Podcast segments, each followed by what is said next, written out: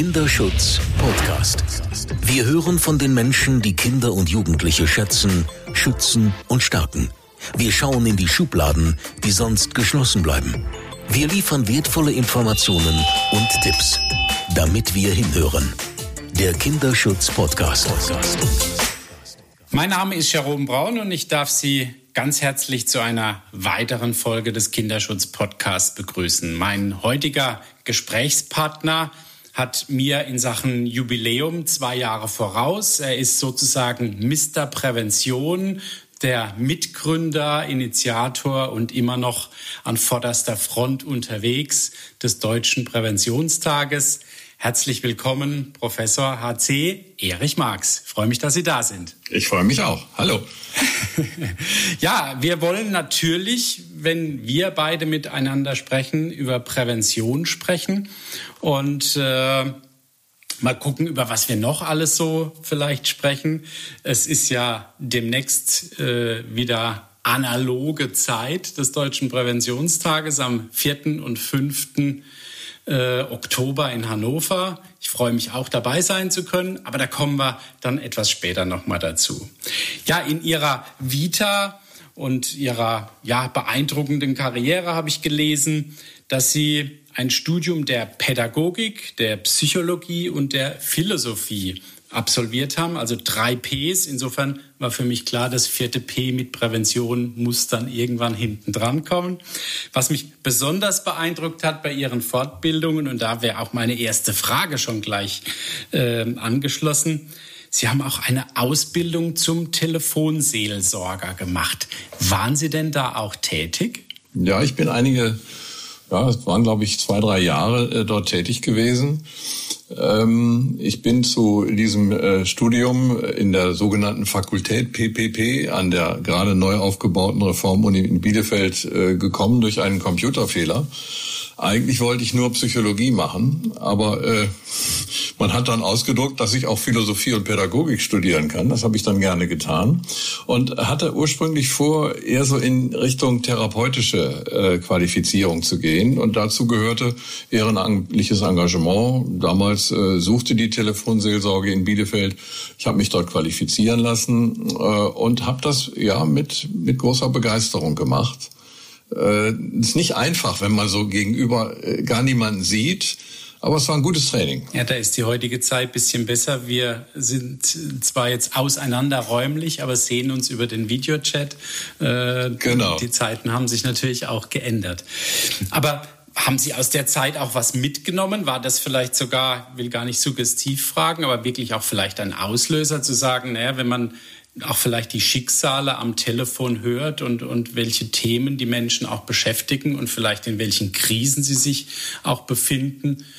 Na, da müsste man ja vielleicht davor was tun, bevor die Menschen in, in solche Krisen kommen? Eine interessante Frage, habe ich nie drüber nachgedacht. Ich müsste auch mal äh, irgendwo in den Unterlagen, bestimmt steht das irgendwo noch, äh, in Ordnern, äh, die auf dem Boden liegen und äh, äh, ja, unbeachtet äh, in Kisten schlummern äh, sein, wann das genau war. Ähm, ich glaube aber, der Zusammenhang äh, zur Präventionsarbeit ist eher ein anderer. Es ist eine ziemlich komische Geschichte. Ich habe erst Realschule gemacht, ging dann zum Aufbaugymnasium. Dort gab es Pädagogikunterricht, Gruppenarbeit. Ich war krank. Das Thema Jugendkriminalität wurde durchgenommen. Ich kam zurück und der Lehrer sagte, ja, hm, die Gruppen arbeiten schon. Ähm, äh, wir haben aber keine Gruppe gefunden, die Jugendstrafvollzug macht. Also mein Vorschlag wäre, das machst du mal alleine, hm, weil äh, die anderen sind ja schon jetzt fortgeschritten. Das Ganze war in Bielefeld und ich hatte keine Ahnung von Jugendkriminalität. Ich hatte Gott sei Dank äh, keine Erfahrungen mit der Polizei selber gemacht und so weiter und habe dann äh, dort kennengelernt äh, einen Pfarrer, der sagte, ja, also für so eine Schülerarbeit kann ich dir ein paar Dinge erzählen, aber äh, ich brauche immer eine Gegenleistung. Was kannst du denn? Kannst du singen oder äh, Tischtennis spielen oder Theater spielen oder irgendwas? Also wer hier von mir was wissen will, der muss auch äh, was einbringen. Und daraus ist geworden äh, die Gründung eines äh, Vereins für Straffälligenhilfe, Kreis 74 genannt, den es auch heute noch gibt. Äh, und wir haben uns gekümmert äh, um ja die Resozialisierung von Strafgefangenen, um zu merken, ja besser wäre, wenn man die auf die Entlassung vorbereitet. Besser wäre, wenn man sie gar nicht erst in den Knast stecken würde, Bewährung. Besser wäre, äh, wenn die gar nicht erst in die Fänge der Justiz und der Polizei kämen und die Straftaten nicht begehen würden. Also da sehe ich eher so die, die Wurzeln für, für die Präventionsarbeit. Das ist dann immer präventiver geworden. Das Extremste war die Gründung einer Stiftung Pro Kind, die ich zusammen mit Christian Pfeiffer aufgebaut und viele Jahre geleitet habe, wo wir uns äh, nach einem amerikanischen Modell äh, um gefährdete schwangere Frauen gekümmert haben. Äh, das Programm als Vorbild in den USA, Nurse Family Project, äh, konnte nach 30, 40 Jahren nachweisen, dass äh, nur das Kümmern um Mütter und ihre Kinder dann später dazu führt, dass erheblich weniger Straftaten und erheblich weniger Justizkontakte passieren. Das ist eigentlich so das Verrückteste an Prävention, was man dann machen kann. Früh, viel früher kann man nicht ansetzen. Ja, das stimmt. Ich meine, wenn man über Prävention spricht, ähm, im Prinzip haben Sie es ja jetzt schon fast schon, schon widerlegt. Also Prävention funktioniert doch.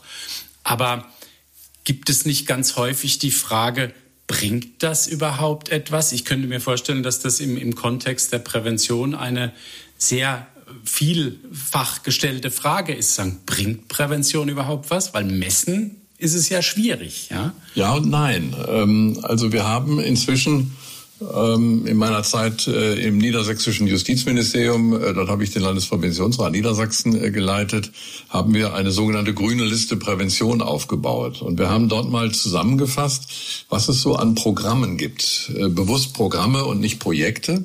Programme deshalb, weil man mit einem Manual vorgeht, weil man wissenschaftliche Erkenntnisse versucht, in die Programmatik einzubauen. Und wenn man dann mal genau hinschaut in die Evaluationsergebnisse, dann kann man schon feststellen, dass man bei einigen Programmen mehr und bei anderen weniger Erfolg sehen kann. Und es gibt nur ganz wenige Programme, die natürlich dann wissenschaftlich untersucht sind. Nicht alle sind ja wissenschaftlich untersucht, aber bei denen, wo es Wissenschaft äh, essentiell dazu gibt, ähm, äh, sieht man, die Erfolge sind erheblich. Und äh, bei gut ausgewählten Programmen kann man sogar davon ausgehen, dass äh, ein Euro investiert fünf, sechs, sieben und noch mehr Euros äh, eingespart werden. Das Problem ist immer nur, dass die natürlich, dieses Beispiel, das ich eben nannte, das hat man nach 40 Jahren festgestellt. Äh, dafür kriegen sie natürlich nicht, nicht wirklich heute Geld bei einem Politiker, der für vier oder fünf Jahre gewählt ist und man dem sagt, pass auf, wenn deine Kinder mal Politik machen, dann äh, werden die sagen, oh, das hat der gut gemacht, der Papa oder die Mama, ähm, dieses Programm zu fördern. Also man kann es schon messen. Und äh, relativ, das ist uns auch wichtig, sogenannte Evidenzbasierung ist dann immer gefragt, äh, zu sagen, äh, ist immer gut, Prävention zu betreiben, statt äh, das Kind in den Brunnen fallen zu lassen und Reparaturmodus einzuschalten. Aber wenn du es tust, lieber Kollege, liebe Kollegin, dann schau, was die wissenschaftlichen Erkenntnisse sind. Und das heißt eben auch, dass man als erstes mal gucken muss, was man denn äh, prävenieren, präventieren, wie Sie es immer nennen wollen, äh, will. Ähm, also einfach mal nur loslegen äh, ist nicht gefragt und angesagt, sondern Sie müssen schon sagen, ich möchte gerne das Ziel erreichen, dass die Handtaschendiebe in einer Region um 20 Prozent im Zeitraum X abnehmen. Und das ist nämlich das Problem, das uns auf den Nägeln brennt und daran arbeiten wir jetzt. Wenn ich da nochmal drauf eingehen darf, ähm, in, im Kontext unserer Deutschen Kinderschutzstiftung Hänsel und Gretel haben wir ja mit ganz vielen Partner, Partnerinnen, Organisationen, Fachberatungsstellen zu tun, die ja auch eigene, auch kleinere Präventionsprojekte vor Ort haben. Ich sage häufig, hm, manchmal würde es ganz gut tun, sich zusammenzuschließen und Dinge zusammenzutun. Das machen wir ja jetzt auch mit unserer starken Kinderkiste, äh, wo, wo insgesamt über 60 Fachberatungsstellen aus zwölf Bundesländern einfach nach dem Prinzip und nach dem ausgearbeiteten Manual des Petze-Instituts vorgehen. Darum geht es mir gar nicht. Mir geht es aber darum, was, was müsste man auch den kleinen Organisationen sagen, dass sie zumindest eine Prä-Post-Befragung machen oder äh, eine große wissenschaftliche Studie können sich die Kleinen natürlich wahrscheinlich nicht leisten. Ja? Was, was müsste man da mindestens tun? Und ja, dass es zumindest eine gewisse äh, ja, Evaluation auch gibt. Ja, zwei, drei äh, Gedanken dazu. Der eine Gedanke ist, ähm, möglichst äh, präzise analysieren, welches Problem man angehen will. Und wenn man das dann äh, getan hat, ich komme gleich nochmal auf, auf Standards zurück, die es dazu gibt, dann bitte als erstes schauen, ob es dazu einschlägige Programme gibt, ähm, die die Wissenschaft schon empfiehlt. Weil das ist schon gerade für kleine Träger dann sehr wichtig. Äh, man muss schauen, was kostet dieses Programm, welchen äh, zeitlichen, welchen personellen, welchen räumlichen Aufwand muss ich betreiben, was kostet mich das also, wenn ich das für 20 Menschen, für 5000 Menschen anbieten will.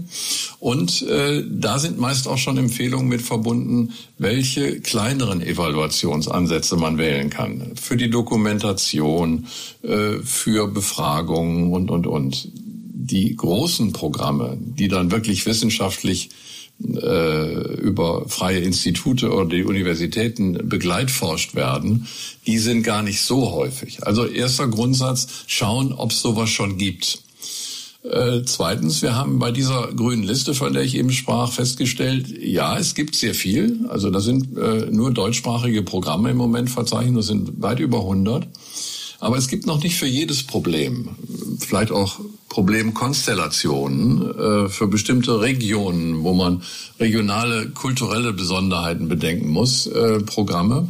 Und dann ist es wichtig, dass man äh, ein neues Programm in Auftrag gibt, das passgenau dorthin gehört und hinpasst, äh, wo man es haben will. Und dann gilt wieder das Gleiche, dass man schaut, was wissen wir denn aus der Wissenschaft? Was können wir bei der Kreation eines solchen Programms berücksichtigen? Und in dieser grünen Liste hat es drei Kategorien von wirksam bis sehr wirksam. Äh, und es gibt auch eine gelbe Kategorie, da sind Dinge im Aufbau. Und äh, mein dritter Aspekt ist, ähm, dass man äh, ja gewisse Standards äh, einhalten sollte. Ähm, wir haben mal auch in Niedersachsen diese sogenannten Beccaria-Standards entwickelt. Cesare Beccaria war 17. Jahrhundert ein Kriminologe, man kann sagen einer der ersten Kriminologen. Es ist besser, den Verbrechen vorzubeugen, als sie zu bestrafen, war so sein Standardsatz. Und da haben wir äh, Standards entwickelt, sieben Stück an der Zahl sind das, sieben einzelne Standards. Und das fängt eben auch damit an, dass man sagt, äh, als erstes Problem analysieren, als zweitens versuchen zu erklären, woher kommt das, als drittes überlegen, welche Maßnahmen passen, als viertes erst das Programm konzipieren. Und sehr häufig werden da die ersten Schritte so ein bisschen übergangen. Da ist ja klar, das Problem ist X und dann machen wir mal Y und dann wird schon klappen. So einfach geht's nicht. Und mein letzter Punkt dazu ist eigentlich, äh, wir haben nicht einen Streit, aber wir haben durchaus zwei ganz grobe unterschiedliche Richtungen. Die einen, die sagen, mach so viel Programme wie möglich und so wenig äh, Kleinprojekte wie möglich. Also nutzt so viel wie möglich das, was schon etabliert ist. Und andere sagen, na ja, es kommt eher auf die grundsätzliche Haltung an, mit der das passiert. Also äh, ist ein Team interdisziplinär zusammengesetzt. Sind junge und alte dabei? Sind Frauen und Männer dabei? Äh, haben die äh, eine Grundqualifizierung? Äh, haben die eine Grundorientierung, äh, mit der sie Prävention, eine Haltung, mit der sie Präventionsarbeit machen wollen?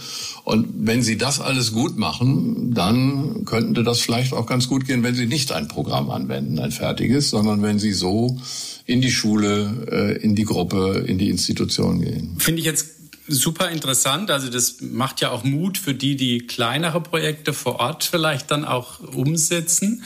Aber interessant ist bei den Standards, ich nehme an, es gibt noch mehr, aber Sie haben jetzt eine Sache nicht erwähnt, nämlich äh, das Involvement der Zielgruppe dies auch betrifft.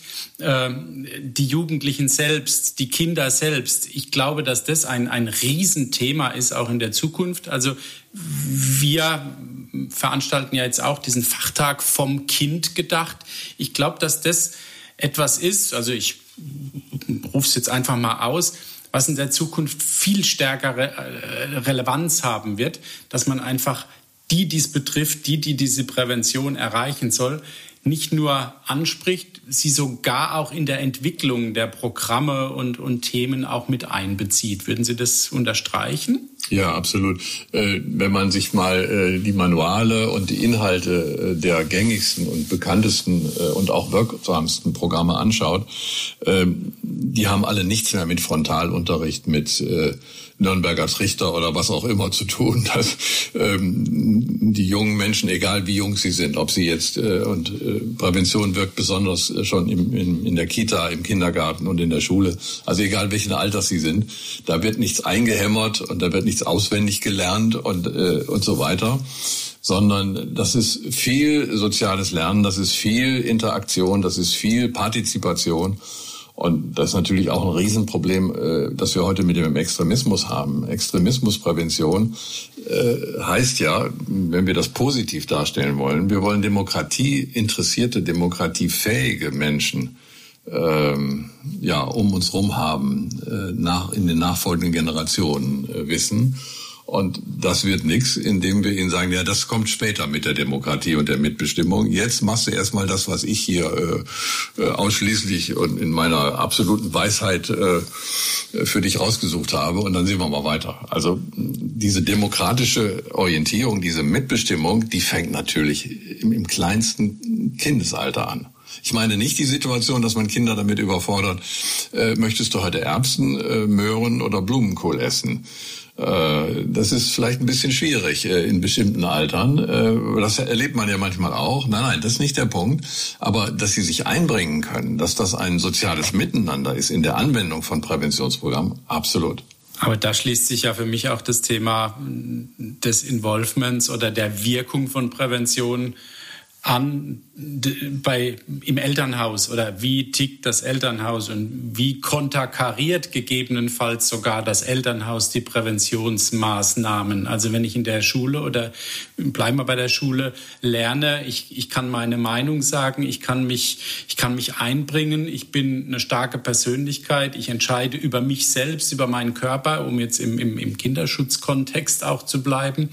Und dann komme ich natürlich in ein Elternhaus wo ganz andere Themen, auch religiöse Hintergründe natürlich primär eine Rolle spielen. Also da kommt wahrscheinlich dann die Prävention an, an ihre Grenzen. Ne? Ja, wir müssen auch äh, bedenken, Prävention äh, in, in diesen Zusammenhängen, wie Sie es jetzt ansprechen, bedeutet nicht immer, dass die Zielgruppe automatisch und ausdrücklich und ausschließlich die Kinder und Jugendlichen sind. Äh, hallo, also äh, ganz wichtige Programme, wenn Sie mal starke Eltern, starke Kinder sich anschauen oder PPP-Programme und so, das sind Präventionsprogramme, die sich an Eltern richten. Also absolut. Und wir haben ja äh, auch unterschiedliche Verständnisse von Prävention. Es geht ja nicht immer nur um Verhaltensprävention, sondern auch um Verhältnisprävention. Also, wie soll denn ein, ein junger Mensch sich toll entwickeln, wenn er zu Hause Schlagen erlebt, wenn er zu Hause viel Alkohol erlebt und nicht ordentlich zu essen kriegt und von, von Pommes ernährt wird? Ne? Aber da liegt für mich auch so ein bisschen der Kern, Vielleicht schätzen Sie es mal ein, wie Prävention vielleicht in der Öffentlichkeit auch wahrgenommen wird.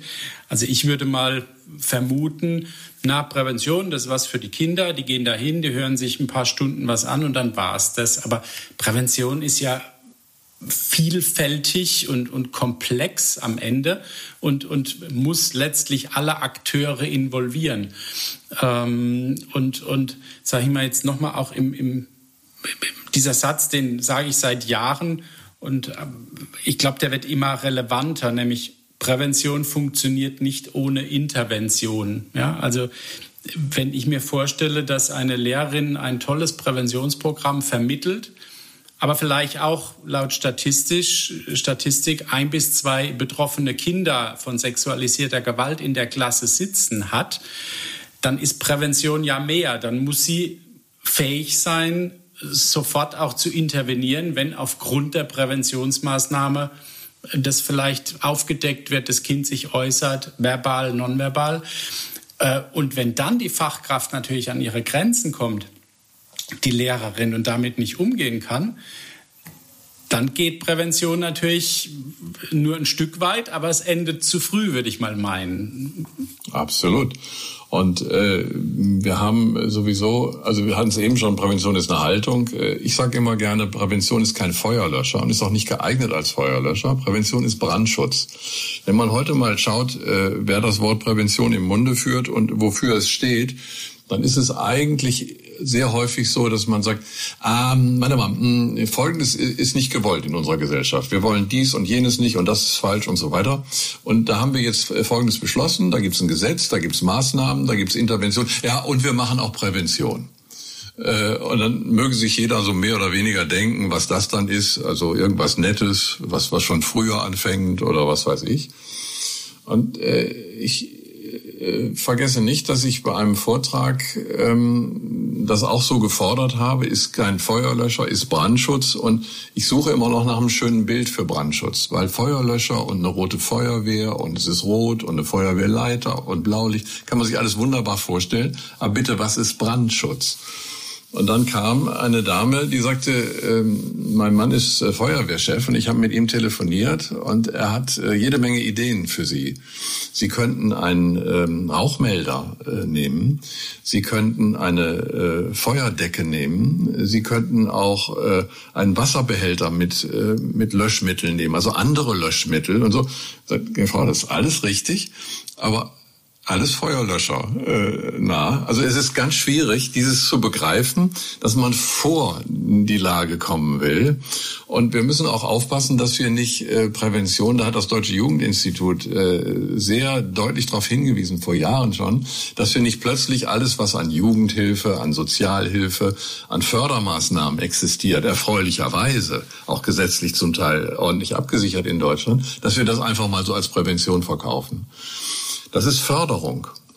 Und vor der Prävention liegt die Förderung. Und dann kommt die Prävention mit unterschiedlichen Ansätzen. Wir sprechen jetzt häufig von universeller, selektiver und indizierter Prävention, um also nicht äh, zu sagen, wann passiert das, früh, mittel oder spät, sondern für wen ist das?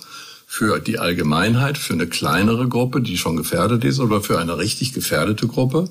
So, und danach kommt Intervention und danach kommt Rehabilitation. Also dieser Etikettenschwindel, den ich häufig äh, auch wahrnehme, dass man hingeht und sagt, äh, ja, okay, Gefängnis, die Leute sollen ja nicht rückfällig werden oder Bewährungshilfe sollen auch nicht rückfällig werden. Das ist dann tertiäre Prävention. Ja, das ist eine tolle Geschichte, wenn jemand äh, so reingerasselt ist in seinem Leben und Pech gehabt hat und dann nicht wieder straffällig wird. Aber mh, mm, Prävention meint eigentlich vor die Lage kommen. Und äh, dieses vor die Lage kommen ist das eine. Und das muss immer und leider passiert das noch viel zu wenig in, ich will jetzt nicht sagen Tateinheit, aber im Zusammenhang mit Intervention gesehen werden. Und Ihr Beispiel war prima. Das ist genau der Punkt.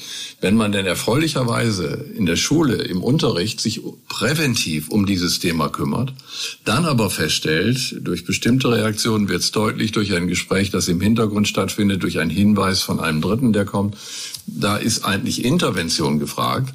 Ja, äh, dann ist auch Intervention angesagt äh, und die muss durch Fachleute und, und, und, und Fachkräfte gemacht werden. Zumindest muss dann zumindest das Wissen über die Hilfsketten da sein, aber ich glaube, da sind wir schon auf jeden Fall viel weiter. Also das merke ich tatsächlich auch in den... Zumindest auf dem richtigen Weg, ja. ja.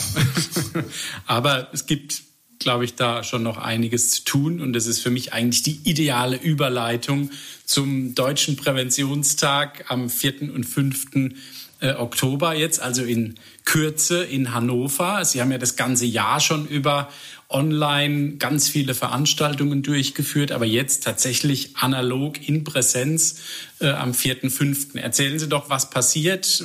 Ich glaube, äh, Kinder im Fokus der Prävention, besser könnte es nicht passen, ist der Titel. Ähm, einfach den Menschen, die uns zuhören, mal ein kleines Schlaglicht, dass sie sich vielleicht auch noch anmelden. Ja, genau. Also sehr gerne.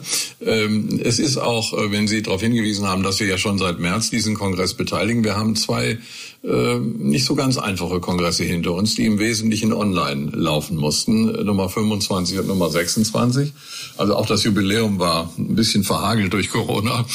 Ähm, äh, haben wir uns jetzt äh, für dieses Jahr entschieden, dass wir von März bis November Kongress machen. Wir tun das immer mittwochs, immer mittwochs um 11 Uhr, jeden Mittwoch. Außer im August, da haben wir wie die Franzosen Ferien gemacht. Mm. Und äh, es gibt dann immer aktuelle Informationen und dann mehrere Vorträge. Also alles das, was man schon verpasst hat, kann man, wenn man sich jetzt noch anmeldet, auch noch im Nachhinein sehen, weil die meisten Vorträge sind freigegeben. Man kann unter anderem auch Jerome Braun hören. Ja. Stimmt. Äh, Schon wieder eine ganze Weile her, ja. so, und äh, das ist unser Verständnis von Hybrid in diesem Jahr, dass wir gesagt haben, wir hoffen drauf, dass wir im Oktober in einer Situation sind, äh, die es uns coronamäßig erlaubt, äh, miteinander uns auszutauschen.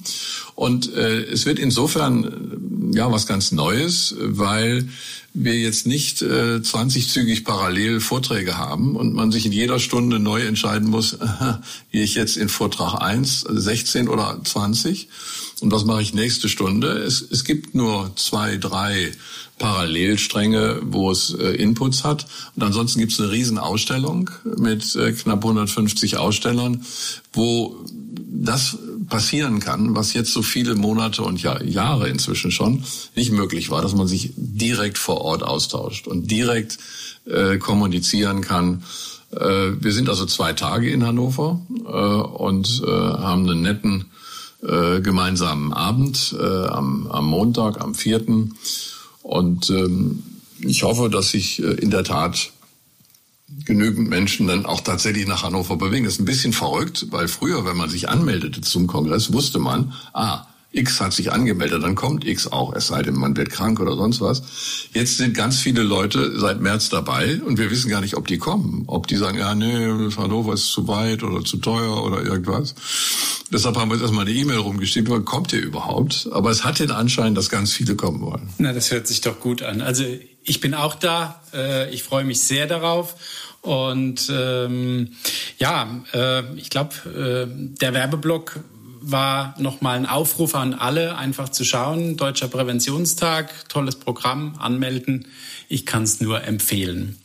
99 Sekunden für den Kinderschutz. Was muss sich ändern? Wir haben äh, als zentrale ähm, Arbeitsbereiche für die Prävention die Wissenschaft, die Politik und die Praxis schon seit vielen Jahren identifiziert. Und äh, das Problem scheint mir zu sein, dass wir in einer Situation sind, wenn wir nur wüssten, was wir alles wissen und was wir alles können, äh, ein bisschen langweilig, jetzt von Kooperation und Zusammenarbeit zu reden, alles Themen von gestern und vorgestern, aber es bleibt dabei, die verschiedenen Institutionen, die verschiedenen Fachrichtungen, also innerhalb der Politik, innerhalb der Wissenschaft, innerhalb der Praxis, sind wir noch längst nicht so interdisziplinär aufgestellt, wie wir es sollten, sind wir noch längst nicht so klar abgesprochen, wie wir es sollten, sein sollten vor Ort. Und das ist meine Hoffnung, ähm, dass wir, nachdem was gerade alles so richtig schief gegangen ist in präventiven Zusammenhängen, äh, von Krieg bis äh, Pandemie, von Klimaschutz äh, bis Jugendschutz auch, dass wir begreifen, dass wir früher ansetzen müssen, dass wir begreifen, dass wir es nur gemeinsam hinkriegen und dass wir begreifen, dass das vor allen Dingen in den Kommunen passiert. Die Kommunen müssen gestärkt werden. Wir müssen eine neue Form der Subsidiarität, nicht neue Form, aber eine neue Intensität von Subsidiarität haben. Die Kommunen müssen in die Lage versetzt werden, vor Ort das tun zu können, wozu sie an sich bereit und interessiert sind, aber sie brauchen Unterstützung von den darüber liegenden Ebenen. Ja, das waren sehr intensive 99 Sekunden. Äh, ganz toll. Ich könnte darüber jetzt noch sehr lange weiterreden, aber an der Stelle darf ich Ihnen vielen Dank sagen für dieses tolle Gespräch und äh, Ihnen, liebe Hörerinnen und Hörer des Kinderschutz-Podcasts, darf ich äh, ja eine gute Zeit wünschen und hoffen, dass Sie einiges Wertvolles jetzt mitnehmen konnten und mir bleibt nur noch zu sagen, danke, dass Sie hingehört haben. Das war der Kinderschutz-Podcast der Deutschen Kinderschutzstiftung Hänsel und Gretel mit Jerome Baun. Damit wir alle besser hinhören und mehr verstehen. Wollen Sie mehr hinhören? Dann abonnieren Sie unseren Kinderschutz-Podcast überall da, wo es Podcasts gibt und unter kinderschutz-podcast.de.